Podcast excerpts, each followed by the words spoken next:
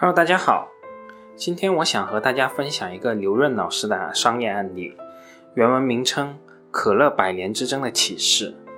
可能有些朋友会认为这与投资没什么关系，但我想投资回到最根本的还是公司，还是商业。从一个经典的商业案例中，其实我们可以学到很多的。好，我们闲话不说，我马上来说一下这个商业案例。原文来自刘润老师的公众号。今天我们一起聊一聊百事可乐与可口可乐的百年竞争。相信这一百多年，他们竞争中用的一些经营方法，也许能给你经营企业一些启发、一些借鉴。第一阶段，可口可乐碾压百事可乐。在相当长的一段时间里，在可乐这个饮料领域里，只有可口可乐和其他可乐，甚至很多人说到可乐，其实指的就是可口可乐。那时。百事可乐也是其他可乐中的一员。那些其他可乐除了百事可乐，还有阿菲可乐、阿美可乐、安拉可乐、布乐冯可乐、卡波可乐、凯迪可乐、卡帕可乐、雪拉可乐等等。这些名单还可以列很长很长，可以说是无穷无尽。看到如此长的名单，不禁要问：为什么会有如此多的竞争对手要做可乐这门生意呢？而可乐这个生意到底又是一门怎么样的一个生意呢？首先，它高频，作为饮料，人们会经常喝；其次，它是持续复购的，人们一旦习惯了一种口味，就不会轻易的去改变。最好吃的菜就是妈妈做的菜，最好的味道就是小时候的味道。最后，生产成本低，它的主要成分其实就是水。高频低成本。持续复购这三点意味着什么呢？意味着一旦消费者选择了某款产品，那么很有可能他会一直购买这个品牌的产品，不再更换。就以巴菲特为例，据说九十多岁的老爷子现在每天还要喝可口可乐。那你想，巴菲特一生喝了多少可口可乐呢？得为可口可乐贡献了多少利润呢？所以，想办法让客户开始喝可口可乐变得尤为重要。那应该怎么让人开始喝呢？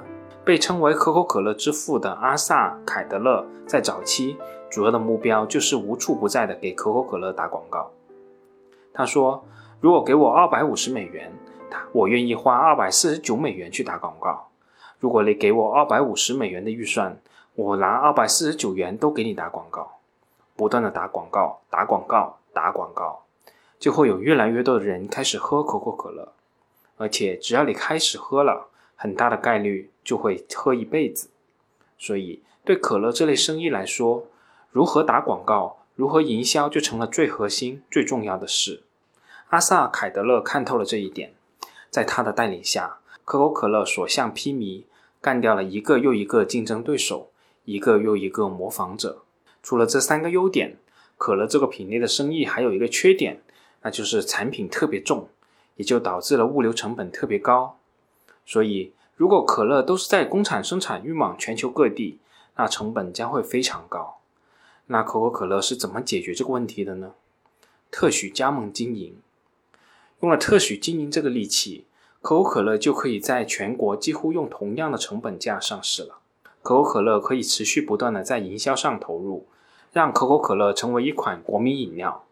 甚至在二战中成为了和武器装备一样的战略物资。可口可乐在二战期间总共销售了一百亿瓶，在全球新建了六十四家瓶装厂。可口可乐在那时的广告中说：“美国军舰到达什么地方，美国人的生活方式就渗透到什么地方，可口可乐就在那里。”而对其他国家里很多人来说，可口可乐就是美国的化身。所以，百事可乐在早期。面对可口可乐这个庞然大物，只能在夹缝里求生存。而且在这个阶段，百事可乐还曾三次主动上门求收购，但都被可口可乐拒绝了。可见当时的可口可乐有多强，要挑战它有多难。这就是这场百年之争的第一阶段。那这第一阶段对我们有什么启发呢？第一，我们知道了，原来可乐是一门高频、低成本、持续复购的生意。那应该怎么样才能赢得这场竞争呢？广告，广告，广告。如果给你二百五十美元，那其中的二百四十九美元都要去打广告。第二，这种产品成本低，但是自重很重的产品，要通过特许经营的方式在各地生产，而不是在工厂集中生产再发往各地。于是，我们也看到了全球各地的灌装厂。这是可乐的百年之争最早给我们的启示。那么到了中期，又会给我们哪些启示呢？第二阶段，百事崛起。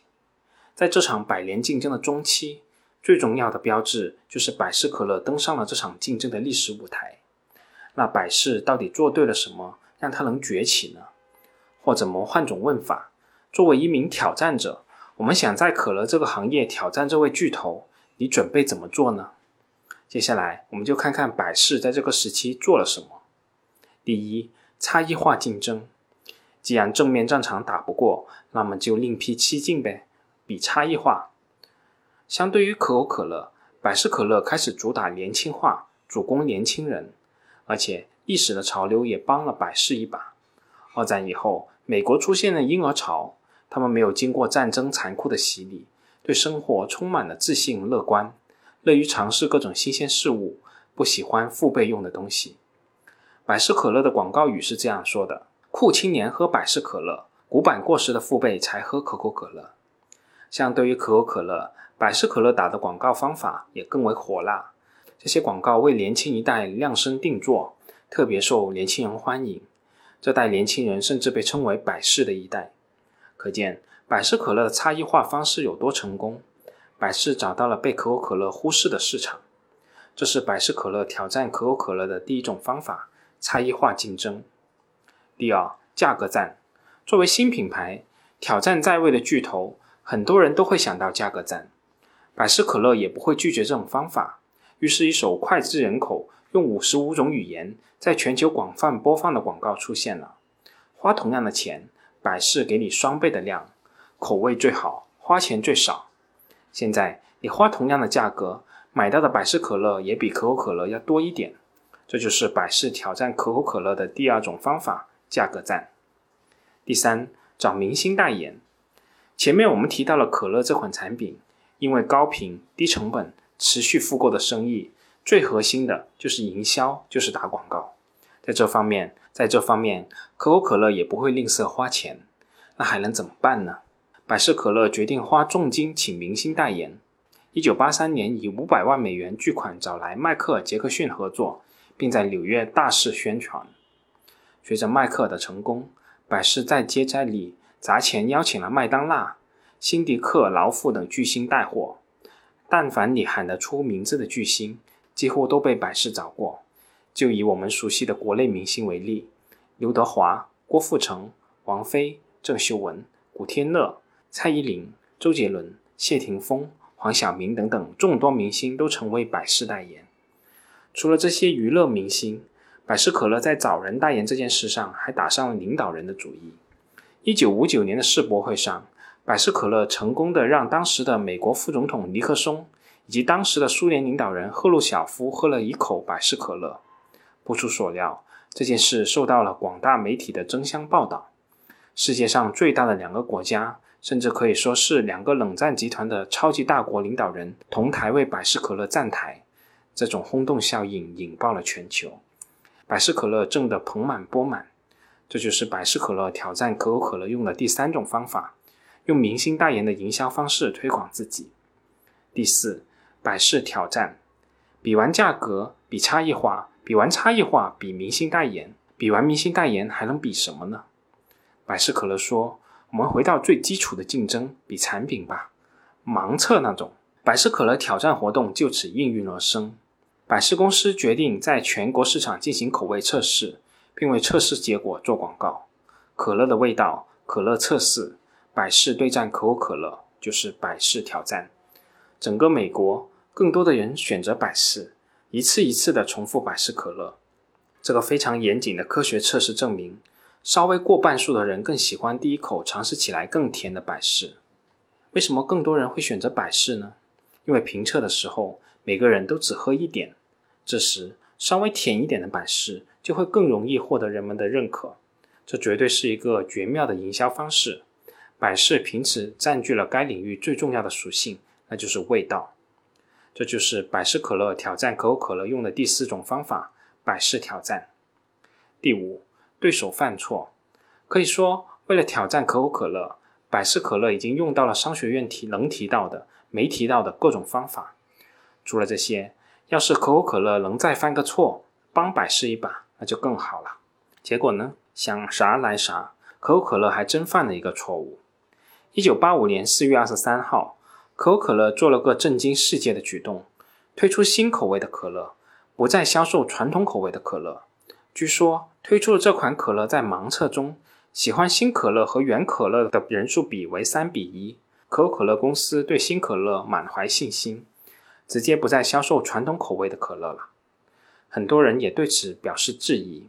可口可乐当时的 CEO 罗伯特·戈伊祖塔回应：“我们简单的称之为有史以来最可靠的举措。”总经理唐纳德·基奥也说：“我从未像宣布改配方时那样自信过。”但是他们的乐观是短暂的。